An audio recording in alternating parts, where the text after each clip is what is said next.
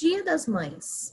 Não só no varejo, a queda das vendas também se reflete em todo o mercado de alimentos e bebidas. E é isso que a gente vai falar hoje no Food Connection. Confira.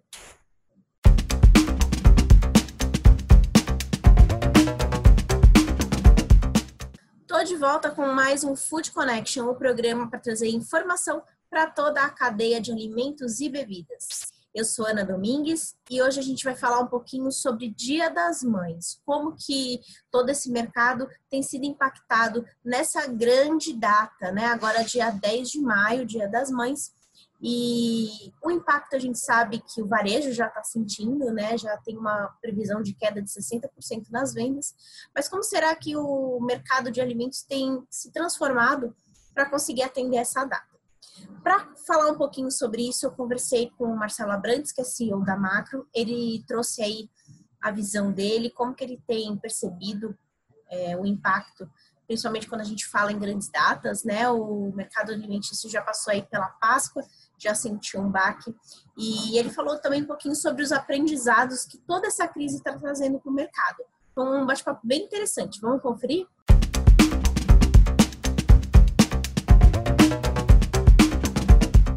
E como que tem sido o impacto do, do coronavírus no, no trabalho? Ah, bom, em todas as frentes a gente teve impacto. Acho que pelo fato de, de ser um operador de food service, né, foi, a, foi a, o setor mais impactado. A gente teve fechamento dos restaurantes, dos, dos bares, lanchonetes, enfim, tudo aquilo que de fato é o nosso core, é, o principal cliente. E aí, mesmo atuando no modelo de delivery ou de takeaway, esse volume ele o que a gente tem visto, né, a gente tem acompanhado semanalmente nos nossos resultados e, no próprio mercado, né, pelo IFB, Macro Food Service é membro do Instituto Food Service Brasil, eu sou, eu sou membro do conselho do IFB. É, o volume, ele, ele hoje está na casa dos 25% a 30% do que é o volume normal.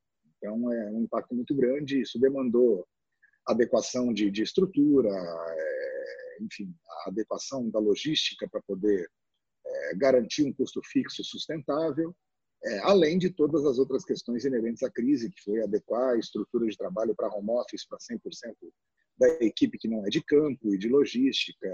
Foi, foi, foi um mês bem, eu diria que de 17 de março para cá, a gente é, praticamente atuou no, nos ajustes, nos encaixes e com nível de planejamento muito baixo.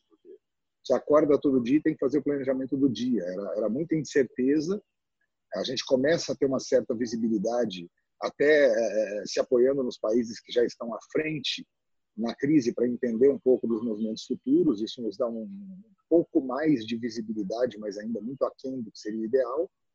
Mas a gente está no momento de, de, de, encaixe mesmo, de ajustar as operações, de entender agora é, como construir um protocolo de retomada é, saudável, entendendo que essa retomada não vai ser imediata, não vai voltar para o modelo antigo. Na verdade, a gente vai viver com o que estão usando agora muito tempo na moda de o novo normal, né? A gente está se adaptando muito a essa realidade. E acho que é para onde a gente vai caminhar. Mas, mas assim, não, não tem sido fácil, mas a gente está conseguindo contornar. A gente é, tem, tem visto empenho muito grande, engajamento muito grande da nossa equipe internamente no macro e, e, e do mercado como um todo, dos operadores da indústria, da distribuição, todo mundo bem engajado em, em construir um protocolo que, que nos garanta uma retomada sustentável.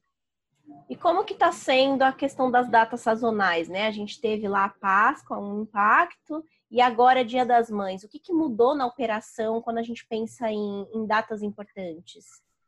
É, eu acho que assim, é, primeiramente o volume, né? Todo mundo sabe que a Páscoa não foi nem de perto a Páscoa que se esperava. A gente tem Dia das Mães agora também tem uma expectativa é, até de melhora, mas a, a, é, com, com, com um volume bem abaixo daquele que historicamente vinha sendo realizado. É, e eu acho que o exercício é, é, o exercício de reinventar o modelo de negócio. Né? Para a Páscoa, acho que a gente foi muito feliz com, com a estratégia que, que definimos internamente. A gente é, construiu um modelo de relacionamento, de prospecção e relacionamento com é, é, é aquela pessoa que, que faz ovos para revenda, para entrega, é, o ovo artesanal, aquele ovo mais trabalhado, mais elaborado. A gente fez duas parcerias aí com fornecedores, Nestlé, por exemplo, para fazer um trabalho forte com coberturas, com recheios, é, treinamentos é, online com, com, com esses, esses, profissionais. É, a gente focou muito em desenvolver esse pequeno empreendedor é, e eu acho que dentro do possível o resultado foi muito bom. Né? Para o Dia das Mães agora a gente está com a mesma estratégia. A gente amanhã tem uma live com um chefe da Nestlé Professionals ensinando o uso de, de alguns produtos e aí a gente vai atrelar isso a, a um cupom de desconto no nosso site para compras online, é, buscando exatamente a oportunidade de preparar sua comida em casa para os seus pais, de preparar a comida para um cara que faz delivery, de repente um profissional que, que tem a, a, a, o objetivo de fazer entregas de pratos prontos para o Dia das Mães. Então a gente está atacando essa frente além dos nossos clientes, obviamente, a gente não abre mão dos restaurantes, das lanchonetes, mas buscando aproveitar a sazonalidade num modelo diferente, com um novo cliente, esse cliente do delivery que já existia, mas ele tinha uma participação mais incipiente no todo. Hoje ele é o grande protagonista. Então a gente está focando bastante, aproveitando essa aceleração da transformação digital do mercado que a, a crise do corona acabou propiciando para a gente. Certo. E Marcelo, para a gente finalizar aqui, queria saber, né, a gente falou muito sobre esse novo normal, sobre a reinvenção do negócio, né? O que, que vai ficar de aprendizado, né, que a gente está vivendo agora nessa época de coronavírus, que vai ser aproveitado futuramente? Ah, eu acho que é, é, o que fica de aprendizado é, é, é a necessidade de estar pronto para se adaptar sempre a um cenário novo. É, já, já havia, essa discussão ela já vinha pré-crise. É, no mercado você via muito, muitos textos de especialistas, de consultorias, de, de empresas especializadas é, é, falando da aceleração do, do, mundo como um todo, né? não só do mercado, mas do mundo em relação ao tratamento e, a, e ao processamento da informação. Né? A informação ela passou a ser o ativo mais valioso do mercado e, e é, a informação sem, sem gerenciamento e sem tratamento ele é só um dado. Então, já, já havia é, é, é, esse movimento de, de, de que a necessidade de tratar bem a informação, antecipar movimentos, ser mais estratégico, ser mais adaptável, né? até pela disrupção. O mercado ele vem num movimento disruptivo há 15 anos, 10 anos. É, quando a gente olha aí para o que o Facebook fez com o mundo, né? o maior gerador de conteúdo do planeta hoje não tem um jornalista. O Airbnb com os hotéis a mesma coisa, o Uber com, com, com a mobilidade e outros é, é, milhares de casos que a gente viu nos últimos anos é, aflorarem no mercado com, com o advento da, da tecnologia e da, da, do tratamento da informação, do Big Data e de outras frentes de inteligência artificial. Tudo isso era, era algo que a gente via, mas parecia que era algo que estava distante da gente. Né? É, próximo, mas não aplicável, porque, ah, não, isso no Brasil vai ser daqui a uns cinco anos, isso no Brasil vai ser daqui a, a tanto tempo. E aí, de repente, a crise ela te colocou numa situação onde você não, não tinha outra opção.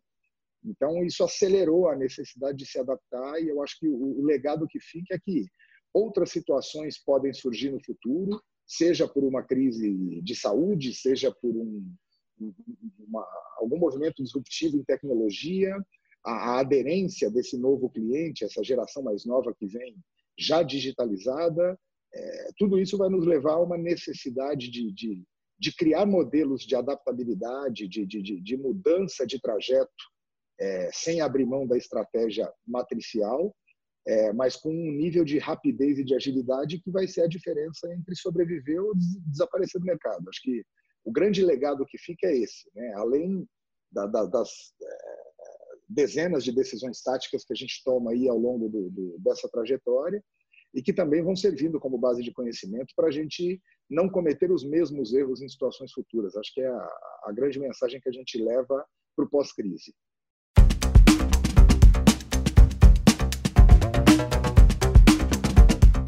Bem legal, né? O que ele falou para a gente. E, e já nessa pegada de se reinventar e pensar no futuro, no dia 8 de maio, que é na sexta-feira, a gente vai ter um webinar importante falando sobre mudanças de comportamento do consumidor em compras durante o Covid-19 e tendências futuras. É um webinar da Food Connection, ele é gratuito, ele vai acontecer a partir das 10 horas e a gente tem alguns convidados bem interessantes e bem importantes para toda a cadeia. Como mediadora, a gente vai ter o João Dornelas, que é o presidente executivo da BIA. A gente tem a Cristina Faganello, da Cargill, Daniela Toledo, da Nielsen, Diego Venturelli, da Nestlé, Gustavo Rodrigues da MasterSense e Susan Messaif da Nexira. Pessoas bem legais, importantes. Então, o link para se inscrever está aqui na descrição do vídeo. Já faz a sua inscrição para não perder esse debate que vai ser bem interessante. Então, para continuar aqui a, o nosso bate-papo né, sobre Dia das Mães, é, eu, que, eu quis entender um pouquinho como que o mercado food service tem sentido isso. É, eu conversei com a Natália, ela é fundadora do Freak Café, e ela montou aí alguns combos interessantes para venda para conseguir minimizar os impactos da data, né? Muita gente celebra com almoços, com cafés da manhã, com as mães, né? E nessa data, por estarmos confinados, a dinâmica pode mudar um pouco. Então, os restaurantes estão se transformando nesse momento para trazer uma experiência bacana para todos os seus clientes. Confira.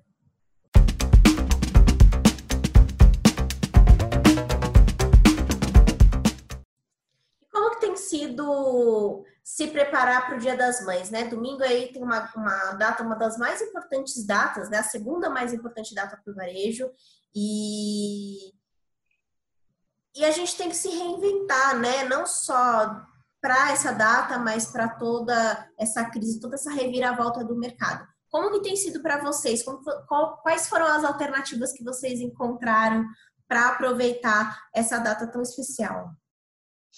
Então, é, com essa ideia de se renovar e levar para os clientes é, toda essa experiência que eles tinham na nossa casa, nós pegamos o nosso carro-chefe, que é o nosso café da manhã, os brunches, e levamos até eles. Então, a gente veio com uma ideia é, de realmente levar o freak para dentro da casa das pessoas no horário onde ela acaba de acordar e ela tem um café da manhã de, é, de cafeteria, né? um café da manhã de um restaurante na, dentro da casa dela. E com essa ideia dos boxes foi dando super certo. Nós tivemos um feedback sensacional dos clientes e, e do nosso lado muito gostoso proporcionar tudo isso, porque ele virou de um café da manhã gostoso que as pessoas tinham dentro de casa para um presente onde as pessoas estavam fazendo aniversários ou pessoas que elas estavam com saudades, é, a gente começou a enviar isso como uma forma de presente.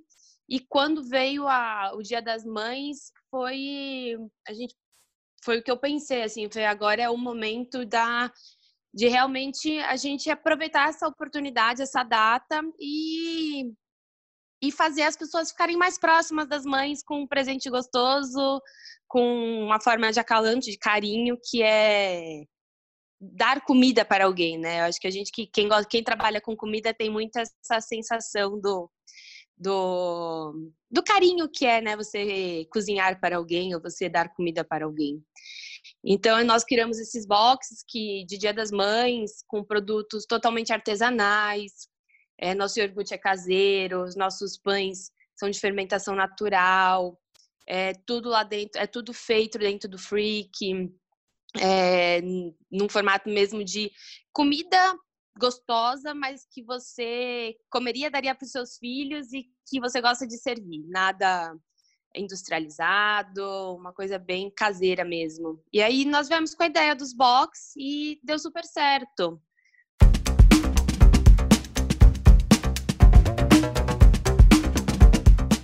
O seu restaurante, o que está fazendo para aproveitar a data do Dia das Mães e conseguir vender um pouquinho mais? Coloca aqui nos comentários que eu vou ter o maior prazer em ler a sua experiência. É, lembrando, né, a, a Natália ela é de uma cafeteria. Amanhã a gente vai falar exatamente sobre esse mercado, como que ele tem sido impactado durante a crise do coronavírus. O programa está bem bacana, bem show de bola, tá imperdível. E então para você não ficar de fora, não perder esse episódio, né, que é o episódio de amanhã, é, já se inscreve no nosso canal e ativa as notificações, que assim o YouTube já te avisa quando o programa for ao ar. Perfeito, né? E se você preferir, também dá para acompanhar todos os nossos episódios nas principais plataformas de podcast. Espero que você tenha curtido o nosso programa de hoje e amanhã eu volto com muito mais informações. Até logo!